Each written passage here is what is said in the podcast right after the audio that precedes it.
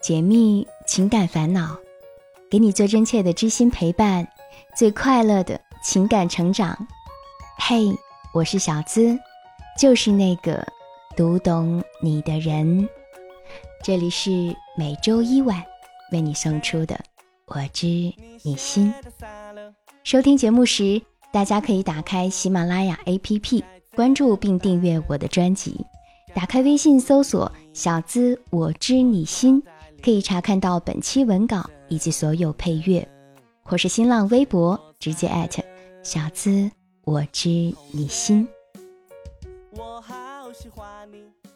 转眼又到了毕业季，这对于即将离开校园的同学们来说，既是结束，也是一个新的开始。在这个时候呢。我收到了两封即将毕业的朋友的来信，从他们的描述中，我们能够感受到他们对过去的不舍、不甘心，还有对未来的一丝迷茫。所以，把他们两位的故事整理出来，也希望可以对其他正处在这个阶段的朋友有一些帮助。小黄。上海理工大学研究生三年级的学生，当我们在读到这个故事的时候，他已经毕业，离开上海去青岛了。在他就读研究生的三年时间里，始终牵挂着同校的一位女生，名字叫做莹莹。二零一五年的时候，小黄就向莹莹表白过心意，但是被拒绝了，还因此有点被莹莹排斥。这位小黄同学呢，也是个年轻气盛的小伙子，没被接受，也就自然疏远了莹莹。两个人的联系虽然少了，可是只要一见面，还是相处的比较愉快。莹莹给了小黄一个好朋友的身份，偶尔有事儿还是会请他帮忙。在二零一五年底的一个晚上，小黄陪着莹莹做完实验。骑着自行车载他回宿舍，到了楼下，小黄提出想抱一抱莹莹，却被拒绝了。这个时候，他才知道莹莹已经有了男朋友。在这三年里，他们真正接触的时间并不多。小黄被拒绝后，不断的在以后再也不见面和还是忍不住联系中摇摆纠结。直到临近毕业的前几天，莹莹约小黄见面，两个人像是什么都没有发生过一样吃饭聊天。见面的第二天，小黄发了一条“既有情不相忘”的信息，算是给这段还没开始就已经夭折的爱情画上了句号。在小黄给莹莹的信中写道：“我给大家念一下。”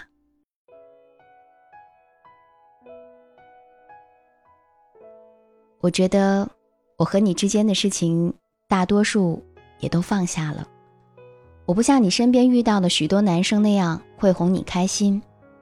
不过你还是约我出来了，所以还是谢谢你。复旦哲学王子给我们讲中国哲学史的时候，用了佛家里的词“缘分”，说缘分是我们相遇的偶然和必然。希望如果。你对我还有什么成见，也可以忘掉了。友谊万岁。本来昨晚想和你听听歌的，中间没靠近你，也没机会了。以前你说你不会生我气的，现在你应该也知道我没有生你的气啦。谢谢莹莹在这三年时间里的偶然出现和陪伴。其实中间两个人的情感纠葛，小黄并没有细说，但是我们通过他凌乱的文字描述，可以看出他内心的纠结与不甘。小黄想问的是：我和他应该是不可能了，但是下一段感情，我也许还是这样幼稚，让自己这么痛苦，该怎么办？就像小黄明知道这位姑娘并不喜欢自己，这两年里还是每天都想起他，甚至每过一段时间就会因此而失眠忧郁。小黄如何能走出来呢？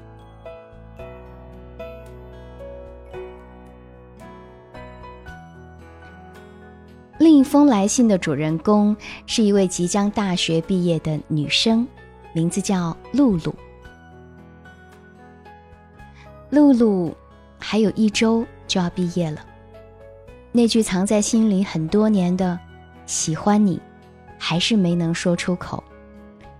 她就像是十年前通讯还没发达时候的小姑娘一样，偷偷的喜欢着那个他。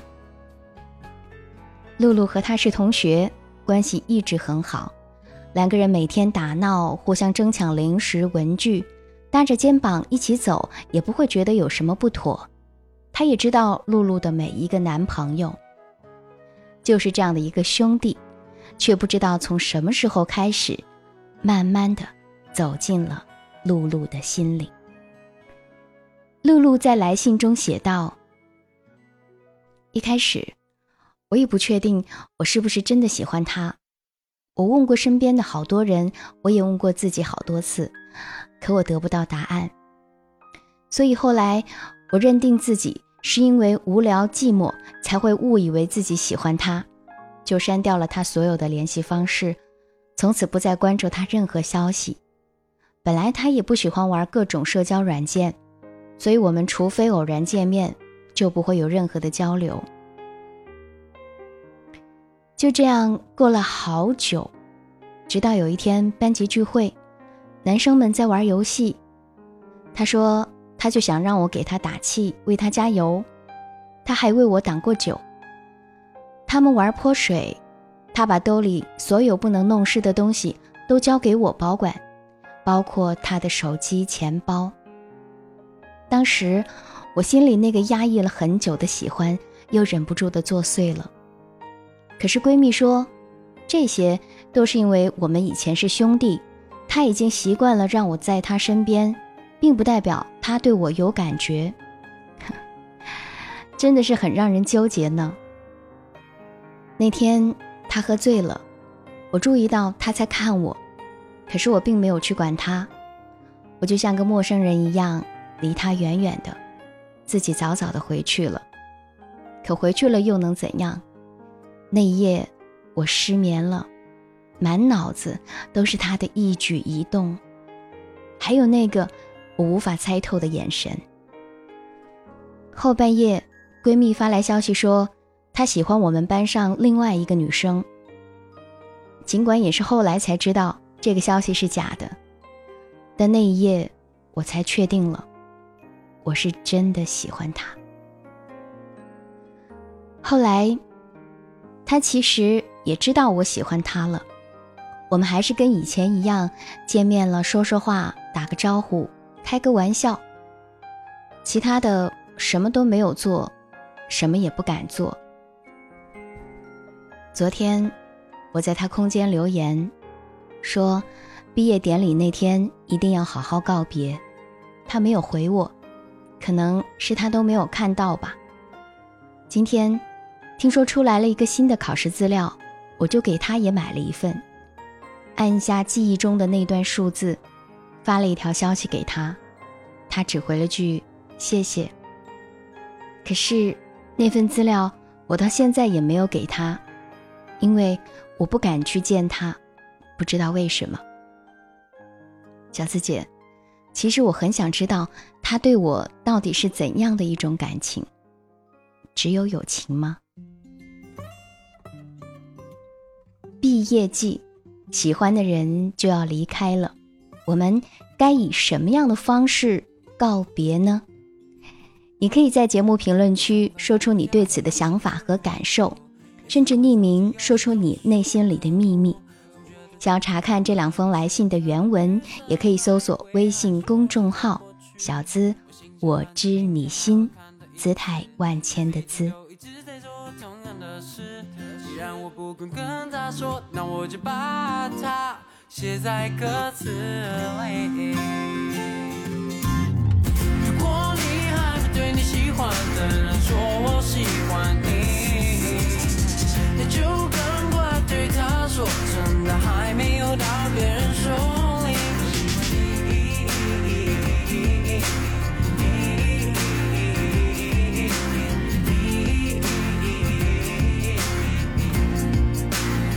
我喜欢你。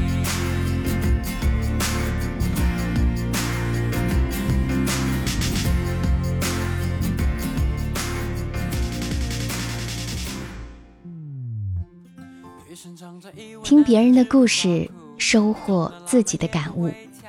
你现在收听到的是《我知你心》。喜欢小资的节目，记得点击关注。除了《我知你心》，还可以收听这档为你精心打造的、祝你收获完美的婚姻和爱情的私密课程《小资思密达》。可以点击我是小资的主页头像，加入喜马拉雅我的专属会员。即可收听全部的私密课程，还有喜马拉雅所有的付费问答，专属会员可以免费听。专属会员们还有一次免费和我一对一语音私信咨询的机会。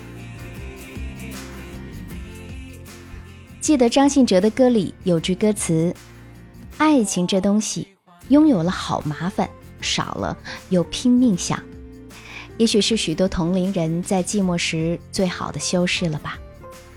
我们刚刚听了两个故事，一个是小黄的爱而不得，一个是露露的还没说出口的爱，都即将带着各自的心事踏上毕业的旅程。其实我们都曾年轻过，当年的我们也曾是如此的不舍啊。尽管嘴上会说。啊，毕业了，终于解脱了，好高兴！但心里还是会有很多很多的舍不得，比如曾经如此熟悉的校园，互相打闹嬉戏的同学，还有曾经喜欢的那个他。是啊，特别是校园里这段得不到的爱情，总是令人最遗憾。应了这句话，得不到的。永远在骚动，但是不管在何时，我们要知道的是，相爱其实都是偶然的，爱而不得才是人生常态。两位，首先要意识到，你喜欢的人不喜欢你，这是一件太正常不过的事。所谓情人眼里出西施，在你喜欢的人的眼里。他觉得你并不是他心目中的理想类型，而未来遇到喜欢你的人来说，你在他的眼里却可能是最完美的。因为每个人的审美不同嘛，所追求的也不一样。所以呢，得不到的爱情就没必要那么伤心了。如果你明明知道不会有结果，却还是把那个人一直装在心里，那其实就是一种。自虐了。两位同学之所以会出现目前种种的迷茫的本质，还在于对自身现阶段能力不足的清晰认知，以及对未来的恐惧。所以，现在最重要的是找点事情做，无论是继续学习深造，还是努力的找工作，杜绝一直沉浸在低迷的情感状态中。同时可以多想想，自己想要的到底是什么。忙着忙着，你就会发现，诶，对他的感觉好像越来越淡了耶。慢慢的，当你全身心投入的时候，就会知道，之前如此迷恋某个人，也许就是因为在学校那会儿圈子太窄，自己又太闲，所以才会时时刻刻惦记着他。毕业之后，可以多和异性接触接触，能够让你更快的走出失恋的阴影，也能够拓展自己的社交圈子，有利于今后的发展。毕业时的我们，最终都会有分开的那天，就像是剧情再美，终究还是会落幕。所以现在的大家，可以好好的尽情发泄吧，拨开自己的心。用文字也好，用声音也好，用所有能发泄的方式。等发泄完了，就要振作。而校园里的感情，对我们而言，也自有它的价值。有可能它教会了我们应该怎样去爱，有可能它开启了我们爱的智慧。最不济的，它也能告诉我们什么事儿是不该做的，什么事儿是应该自己主动去争取的。就像小黄并未对我们透露的自己做过哪些荒唐幼稚的事儿，我们谁不是从幼稚开始，慢慢茁壮成长，一点点学着如何去爱呢？也许有人会叫你们忘记吧，可我们每个人都明明知道，发生过的事情怎能忘得掉？而这么美好的东西，为什么要忘记呢？我们完全可以把它当做我们的财富，好好放着，珍藏。在若干年之后，当我们回忆起当年那个我们爱过的女孩，她的浅笑的梨窝，或是那个我们爱过的男孩运动后大汗淋漓的脸，那就是青春呐。当你把它当做美好的事儿，它便不会再如此折磨我们的心。当你不再反复强化它痛苦的部分。那份痛苦就会被我们神奇的记忆功能悄悄抹去。到那时，你想记起那时候的痛苦，你都会怎么也想不起来了。不管你经历了什么，若干年之后，那真的就是一段还不错的回忆。但是千万不要让自己后悔。所以，露露，我还想对你说，要想知道答案。他是否对你还有别的其他情愫，还需要你自己去验证。现在好像所有的情报都是透过其他人的口，就比如这位不太靠谱的闺蜜。男生是否真的知道你喜欢他？你又是否会因此而抱有遗憾呢？我都建议你，不管是通过短信、微信的方式，还是你亲口告诉他，只求。得到自己的这份甘心。毕业时，我们为何不能用即将离开的名义，去拥抱我们喜欢过的人呢？说吧，不要给自己留下任何遗憾。就像我们这些早已经毕业多年的人，如果回到大学毕业的时候，我想我还是会为对方做那些温暖的事，然后。不遗憾的出发，而我们通常也是在失去了一个朋友之后，才突然意识到自己长大了，不是吗？也希望今天这期节目对即将离开校园的骚年们有点帮助。又到了毕业季，还记得你是如何跟他母校的同学们告别的吗？欢迎在节目评论区留言。我们来看看评论互动区，上期节目点赞最多的评论是小几儿对上期的主人公南方说：“要我说，你已经对一个人的品质产生了怀疑，都不知道他哪句是真话，哪句是假话了。即使你们勉强在一起了，也不好过吧？或许你们现在热烈会掩盖掉问题，但是平静之后，稍微有些风吹草动，又会浮现出来。”你现在会认为他说谎会有别的原因，那以后还会吗？小企儿后面还有很长的一段话，具体的宝宝们可以看看喜马拉雅评论互动区。其实这么长的评论很少见，大家看在小几儿辛苦码字的份上，也能得到多几个赞吧。看来走心的评论更容易得到大家的认可。最后，特别感谢赞助节目的你们，他们是雪域无雪、灰机木刹车、Learning Independent Man，特意查了一下，中文翻译是学会独立的人，以及小兔子兔子君、侯丽静，还要感谢二十四重人格的打赏。